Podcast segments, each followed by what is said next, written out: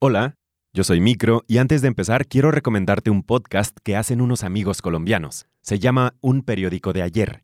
Es un podcast en el que exploran el peso de la historia y el pasado en las vidas privadas. Episodio tras episodio viajan en el tiempo para descubrir qué ocurre en las vidas de los protagonistas de escándalos y grandes noticias una vez se han ido las cámaras y los reporteros. Escúchalos en Spotify y en cualquier otra plataforma de podcast.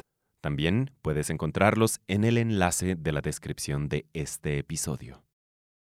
Hola, soy Fernando Hernández Becerra, pero puedes decirme micro y por razones más allá de mi control, el día de hoy tuve que grabar esta presentación desde la casa de mis papás y no en el estudio de esto no es radio.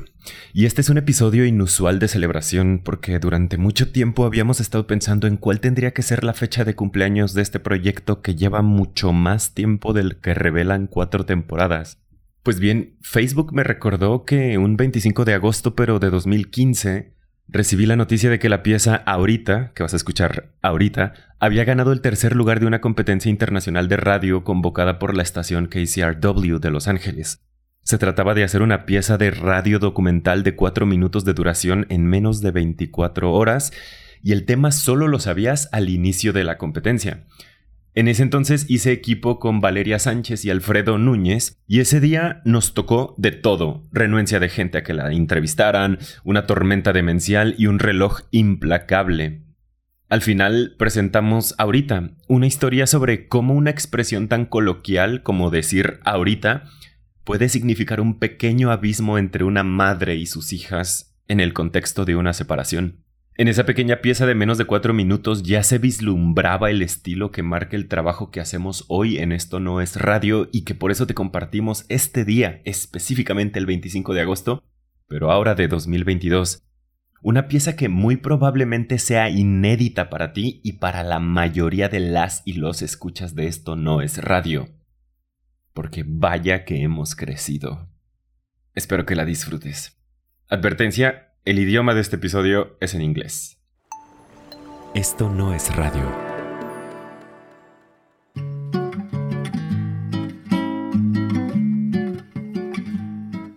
It doesn't mean in a bit or just a moment, and definitely not right now.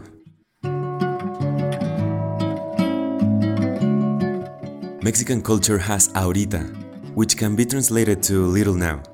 The ahorita, the little now, is a promise we make to ourselves and to others, or a lie, or the truth, or just nothing. The little now can be a proof of elusiveness. But what can you expect when you approach a stranger out of the blue to ask for a story? When Mexicans resort to ahorita, to the little now, are we being polite liars or kind procrastinators? We stumble upon a story of a mom and her daughter that gives us a hint of what little now means to the Mexican culture. We can never depend on one single word definition.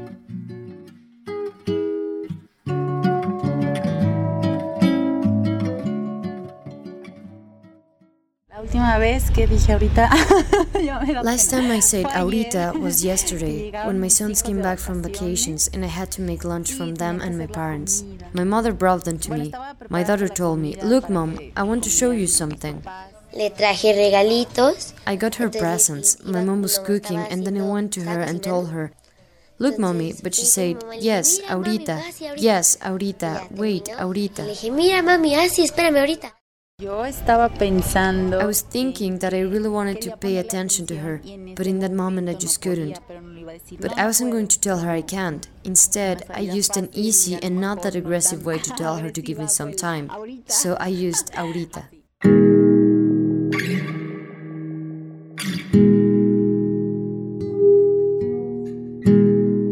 Hasta que se fueron todas. It was until everybody left up at night that I was able to show her everything. Estábamos en la noche y ya se le enseñé todo. Ya estábamos acostados, todos en la cama, mis tres When we were already lying in bed, all of us, my three sons and I, and this is when I finally was like, So, what were you going to tell me? And then she showed me everything she had brought me. It was an enormous rock that she brought from me from the beach. The other was an unfinished purse that she knit for me. The purse was a little busted, according to her, but it really wasn't. Híjole, hasta ahorita sentí feo. Ay, bueno. Yes, I didn't feel bad until now. In that moment, I was head over heels with the whole cooking thing for all my guests that were all at home, like my brothers, my parents. Estuardo, el más pequeño. Estuardo, the smallest of my children, he was just crying. He was crying for his father. His father lives in Tijuana. We are separated, almost divorced, or something like that. We've been like that for five years. La situación de la separación. I know that the separation situation won't be resolved ahorita, in the little now. It is unfixable. So I don't use the term ahorita. I use someday instead. We're going to feel better.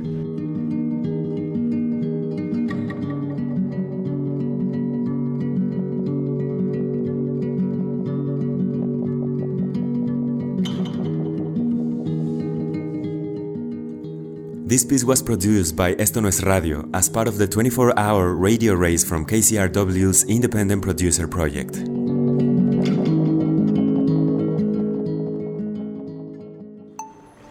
Esto no es radio.